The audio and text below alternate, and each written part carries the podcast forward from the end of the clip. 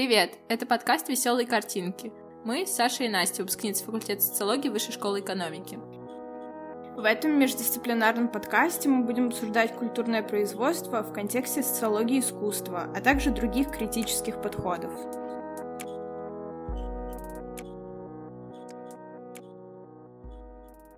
Последнее время вы могли часто слышать слово «ярмарки», и сейчас мы как раз поговорим про них, но не про рождественские, а про ярмарки современного искусства. Сначала мы, наверное, определим, что такое ярмарки искусства. Да, ярмарки современного искусства — это место, где вы можете прийти и купить какую-то работу художника. Также ярмар... на ярмарках могут проводиться какие-то лекции, перформансы и встречи между людьми, например, между коллекционером, художником, зрителем или галеристом. В этом подкасте мы решили проанализировать ярмарки современного искусства критически. То есть посмотреть, как устроено пространство, какие агенты влияют на это пространство, формируются ли какие-то иерархии, и как вообще устроены социальные отношения. Мы решили начать с мини-ликбеза и обсудить появление ярмары в глобальном контексте современного искусства. Первая ярмарка появилась в 1967 году в Кёльне, и называлась она Колон Арт Fair. А затем уже швейцарцы взяли эту идею и организовали свою ярмарку Арт Базель. Ну, я думаю, многие уже как-то слышали эту, это название, кто хоть как-то соприкасался с искусством. И Арт Базел появился в 1970 году, и сейчас она уже имеет как бы свои франшизы в Майами, в Гонконге и других городах. А уже с 2000-х начался бум арт-ярмарок, и почти в каждой столице мира существует своя ярмарка. Что касается ярмарок э, в российском контексте, на российской арт-сцене, то это была довольно трудная задача отыскать прям точную историю возникновения или какой-то паттерн их появления. Для этого нам пришлось проделать огромный research, и вот Настя расскажет, что мы в итоге нашли, каким выводам мы пришли по этому поводу. А, первая ярмарка называлась «Арт Манеж», и она проходила в 96 году, ну, и закрылась уже в 2012. Ну, то есть относительно мировой сцены это достаточно поздно, потому что если считать, что первая ярмарка в мире вообще в, была в 60-х, 70-х, а мы в России только завели свою в 96-м. Да, спустя 20 лет. Да, да даже больше так. уже. Угу. На данный момент в России существует около 7-8 крупных ярмарок, ну то есть их можно практически по пальцам пересчитать. Их не так уж много в сравнении с зарубежной арт-сценой. А, большинство ярмарок существует а, в Москве и в Петербурге, и почему мы как раз сейчас попробуем объяснить.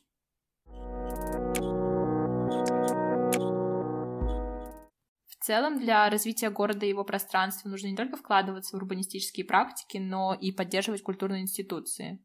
В экосистему арт-сцены в городе должны входить э, музеи современного искусства, галереи, ясно сформированные сообщества художников, резиденции, а также ярмарки. Тогда стоит вопрос, почему ярмарок современного искусства не бывает в более маленьких городах, я имею в виду крупные ярмарки искусства, такие как Космоску, например, почему они существуют только в Москве? Потому что у города не хватает ресурсов для поддержания этой экосистемы? Или какие вообще условия, в принципе, должен соблюдать город и его местная сцена, чтобы позволить себе проведения ярмарки. Ну, мне еще, кстати, кажется, что не всегда аудитория города готова к ярмаркам. Ну да, ну то есть, мне кажется, должны быть люди, у которых есть средства, чтобы да. пойти на ярмарку и купить э, произведение искусства. Понятно, что в Москве больше людей, у которых э, капитал гораздо выше и культурный, скорее всего, и э, экономически, чтобы позволить себе купить произведение искусства. Ну да, в целом, зачем проводить ярмарку, не знаю, грубо говоря, в маленьком каком-то городе, если там никто ничего не купит из искусства. Здесь, как нам кажется, стоит сделать ремарку и указать на то, что под культурным капиталом в данном случае мы подразумевали список доступных активностей э, из мира высокой культуры для граждан. То есть мы хотим сказать, что низкий культурный капитал — это проблема не жителей, а скорее институций. Тут же можно упомянуть про дихтомию, которая существует на российской арт-сцене. Что это такое? Это случай, когда есть московское искусство и не московское искусство. Проблема состоит в том, что вот это не московское искусство, это получается остальная Россия, и она не определена, то есть нет конкретно новгородского искусства, екатеринбургского искусства. Я не говорю, что его совсем нет, оно есть, но оно не определено так, как определено московское искусство, то есть центральное. Получается, что из-за генерализации регионального искусства и четкого разделения на Москву и не Москву происходит выстраивание иерархии, где арт-сцена центральная стоит гораздо выше, чем региональная. Говоря о арт-ярмарках и как еще они относятся к теме дихотомии, но на самом деле ярмарки являются культурными институциями, которые определяют некий паттерн поведения агентов на арт-сцене, а также через ярмарки проходит процесс признания человеческих и нечеловеческих агентов, например, галереи, художников и арт-объектов каких-либо. То есть а, решается это искусство или это не искусство. И сейчас, несмотря на быстро развивающийся дискурс деколонизации, все равно на многих ярмарках московских галерей гораздо больше, чем региональных. И интересно заметить, что московские галереи охотно представляют региональных художников. Но тут встает вопрос для рассуждения, для обдумывания, для дискуссии. Не является ли это некой культурной апроприацией ведь региональные галереи, в региональных галереях художники бы не получили такой известности и такого признания, как они получат в московских. Это первое. Во-вторых, московскому зрителю, возможно, региональные произведения, сделанные э, в других областях России, представляются как нечто что-то экзотическое, что же имеет под собой негативный контекст.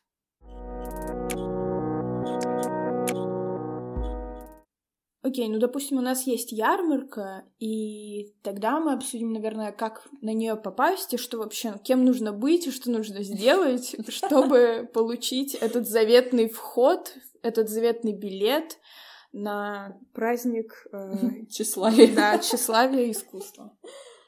Вообще у ярмарок существуют э, публичные дни и приватные. В приватные дни чаще приходят э, приглашенные зрители, да. А, в основном это коллекционеры. Да, и какие-то VIP-персоны, да. у которых есть возможность э, посетить выставку без э, зрителей, которые не входят в культурное поле.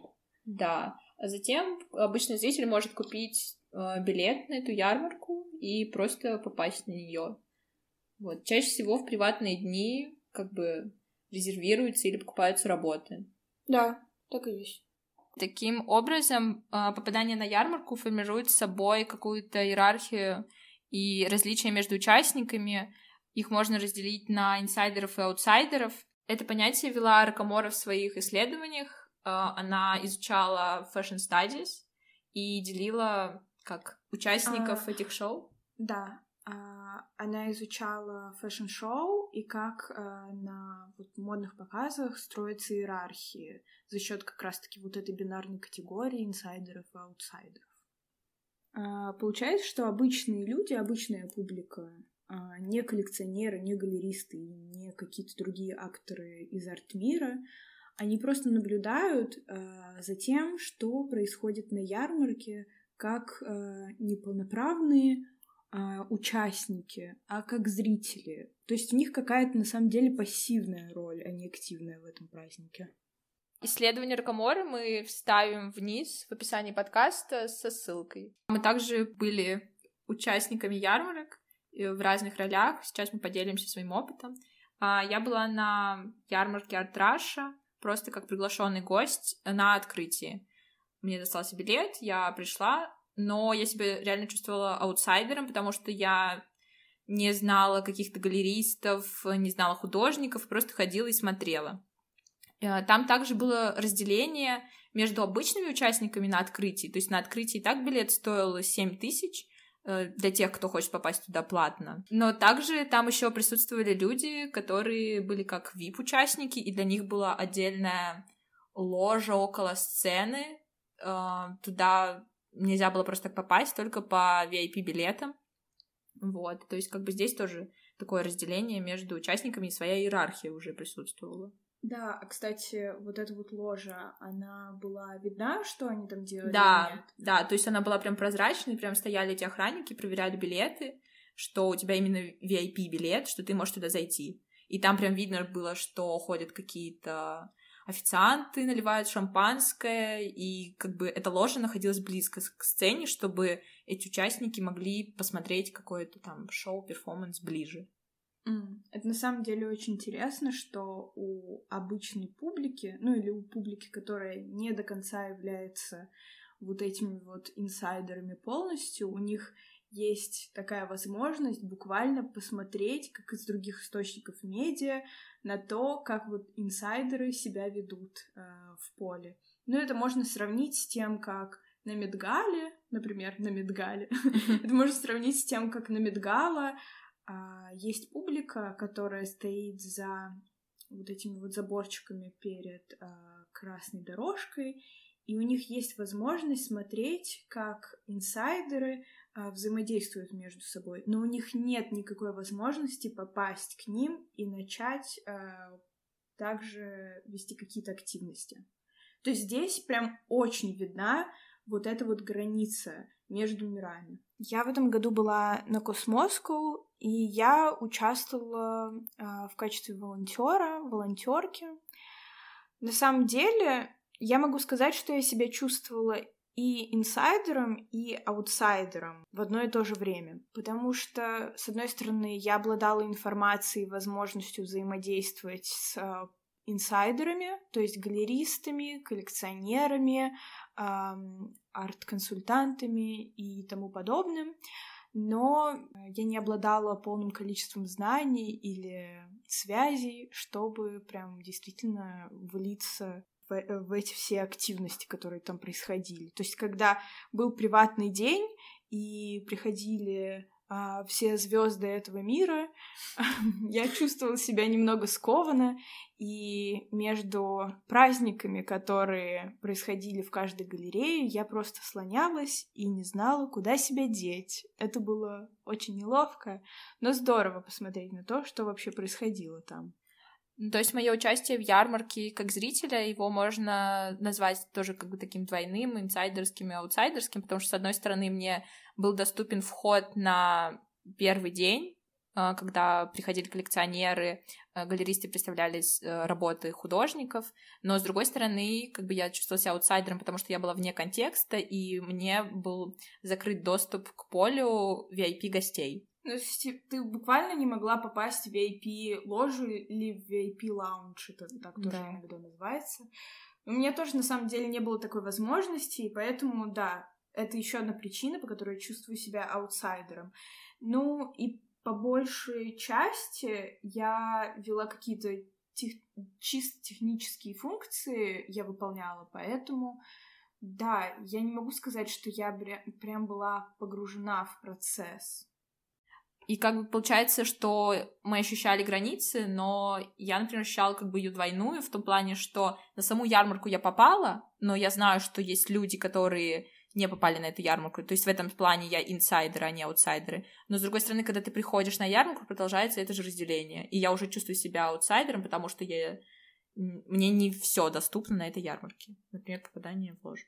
Да, а у меня была идея в том, что я туда попала просто потому, что я там работала, а не потому, что я была в контексте а, покупки, продажи и чего угодно, связанного с искусством. То есть я буквально выполняла там чисто техническую роль. То есть я была как бы и да, и там, но в то же время и не там. То есть я тоже ощущала буквально эту границу и ну, такой агентская да, роль такая. Да, да, да. Точки входа на ярмарку существуют не только для а, публики, потенциальных покупателей, коллекционеров и так далее, но также для а, креаторов, то есть для художников или галерей.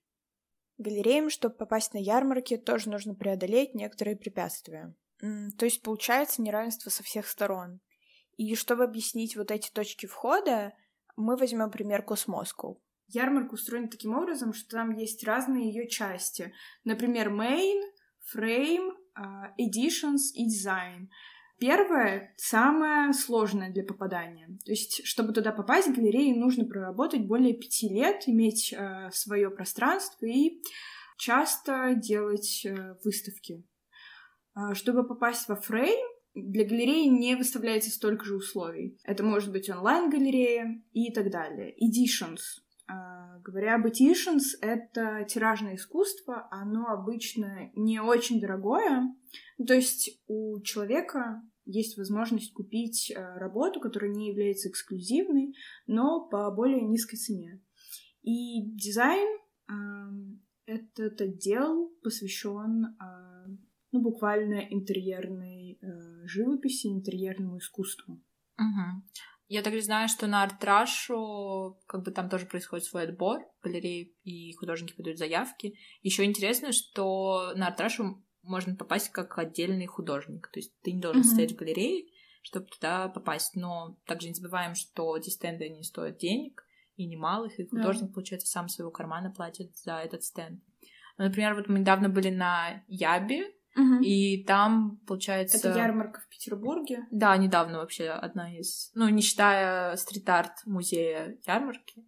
Это вот одна, наверное, первая, можно сказать, ярмарка. Да, наверное, так есть. А, нет, была же еще третьего места, место, да. На Ябе такого четкого разделения не было, как да, мне кажется. Да, там было как бы э, были разные галереи. Но, кстати, я не помню там отдельных художников, чтобы они выставлялись. Мне кажется, там а, все Нет, там все-таки были, да? мне кажется, галереи только. Да, там. вот. И получается, там они просто платили 25% от продаж. Mm. Мне кажется, mm-hmm. это совсем по-божески. Ну да. Чем платить за стенд, и потом еще непонятно, пройдут твои работы или нет. Да. На самом деле, ярмарка Яба, на которой мы были, она очень сильно отличается от э, конвенциональных ярмарок, к которым мы, мы привыкли, типа Космоско и Артраша. Блазар. Да, Блазар, потому что она не была настолько элитарная и конвенциональная. То есть там были вещи, которые на Космоску вы не увидите точно, особенно в мейн-части. По крайней мере, в ближайший год так точно. Но это я так думаю, это лично мои какие-то представления. Одна наша подруга-художница даже сравнила а, ярмарку Яба с хорошим рок-концертом. Ну, это как раз показатель того, что она такая очень свободная ярмарка mm-hmm. относительно тех, а, на которых мы присутствовали, например, которые мы испытывали. Потому что здесь мы не чувствовали себя а, полностью аутсайдерами, даже если, например, с питерской сценой искусства мы можем быть не так хорошо знакомы, или mm-hmm. у нас есть э, художники и художницы, которых мы не знаем. Да, это, кстати, очень интересно, что в Питере ярмарки они такие более гаражные, да. например, стрит-арт-музей или вот это Яба. Третье место тоже, мне кажется, но mm-hmm. хоть туда и привозились художники из Москвы, Uh-huh. Но она, мне кажется, все равно такая по атмосфере была немножко не, конечно, не Cosmoscow, не Блазар и не Art Russia.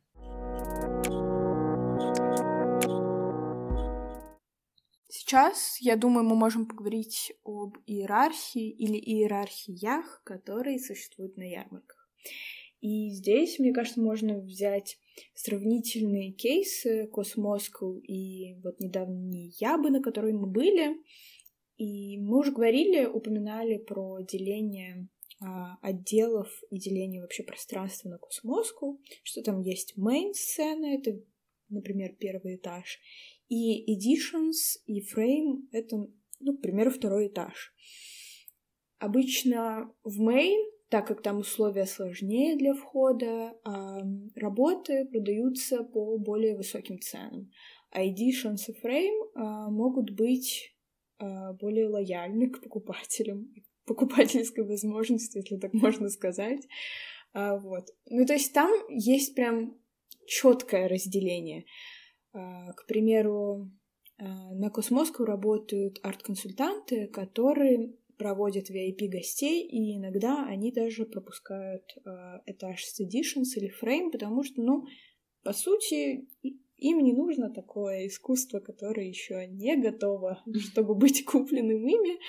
А на Ябе, например, я не ощутила такого uh деление, потому что, например, мы были в галерее, а, где некоторые работы стоили 3-5 тысяч. 3-5 тысяч. А рядом за 40 можно Да, а рядом можно было купить за 40. Ну, то есть тут очень большие, большие такие разности в ценах, такая большая разность, но все равно пространство, оно не так четко поделено, то есть нету а, вот этой вот иерархии искусств, мы не можем проследить четко, потому что цены часто бывают не указаны. Мы не можем проследить четко, какое искусство является, ну, назовем его высоким, а какое более еще не доросло. Не доросло, да, не дородышем таким.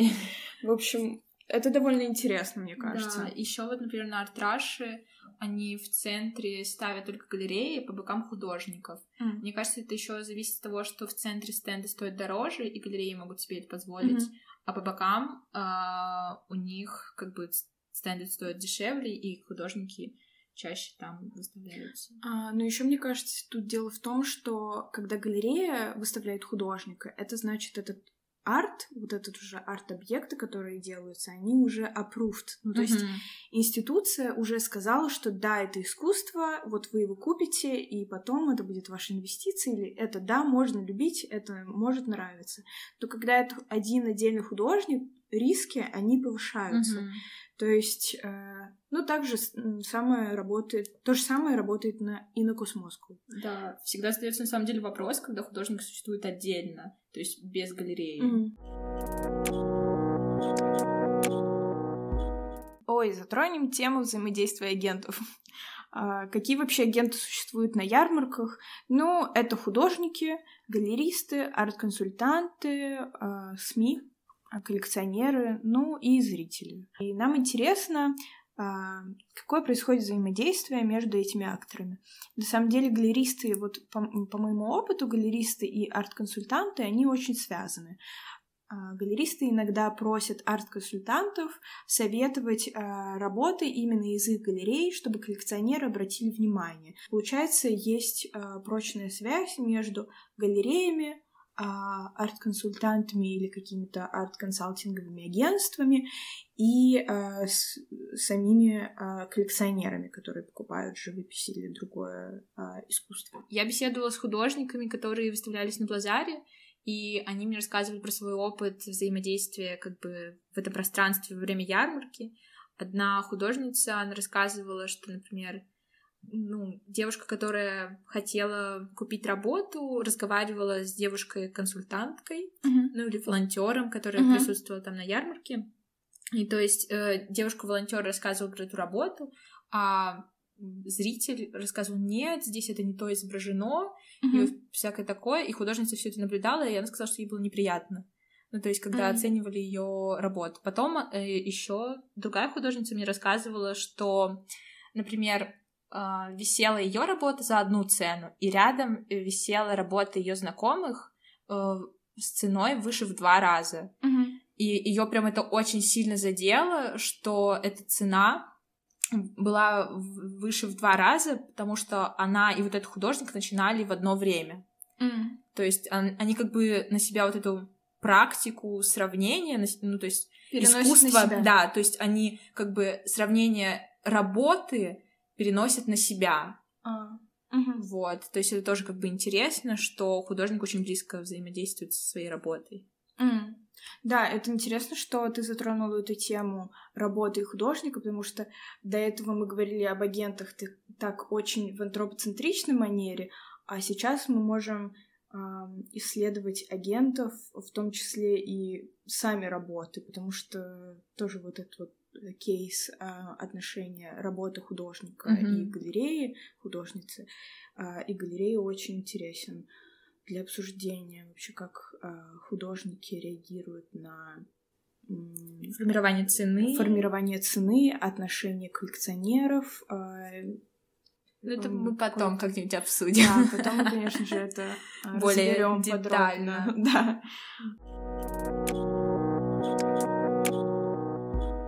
Да, заканчивая, мы хотели упомянуть про опыт дигитальных ярмарок, которые mm-hmm. сейчас начинают свой путь. Да, потому что в условиях пандемии mm-hmm. и все такое это очень актуально. И стоит сказать, что а, такие дигитальные ярмарки, они немного уменьшают вот это вот иерархичное, иерархичное деление на mm-hmm. агентов, иерархичное деление пространства, потому что, по сути, все агенты, они равны, у них равный э, доступ э, в интернет. В интернет, да, они не могут так обозревать друг друга в плане а в чем мы пришли на эту ярмарку? Mm-hmm. А точно ли мы являемся инсайдерами, или мы все-таки какие-то левые аутсайдики? То есть это не а, так сильно а, четко разделено. Ну, то есть, если бы это было бы какое-нибудь VR-пространстве, я не знаю, ты бы видел да. просто сами работы без да. людей в, в этом пространстве. Да. И поэтому разница была бы, наверное, незаметна. Да. Единственное, мне кажется, в чем была бы какая-то такое разделение между именно художниками и галереями, mm-hmm. это, опять же, расположение работ. Ну да. То есть где-то в центре или, например, да, по бокам, думаю, или там на первый, второй этаж. Я думаю, деление пространства бы осталось, да. и оно также остается. Но говоря вообще о каком-то неравенстве, которое может существовать э, при дигитальных ярмарках, Конечно же, все равно а, существует деление на приватные и неприватные дни, на угу. вот этот вот эксклюзивный день открытия. Но также здесь можно поговорить о технических возможностях, которые у, лю- у людей есть. Почему-то, когда мы говорим всегда о дигитальном пространстве, мы забываем то, что у некоторых людей нет а, таких же дигитальных возможностей или цифровых, чтобы, например, иметь доступ в интернет банально, хотя это очень просто, но об этом всегда забывается, какие-то цифровая грамотность, например, та же самая. То есть люди из более традиционной сферы, они не обладают такими же возможностями, как люди, которые уже привыкли э, к цифровой среде. Это были Саша и Настя и их веселые картинки. Ставьте лайки и делитесь нашим подкастом, нам будет очень приятно. Ура! И мы купим веселые картинки.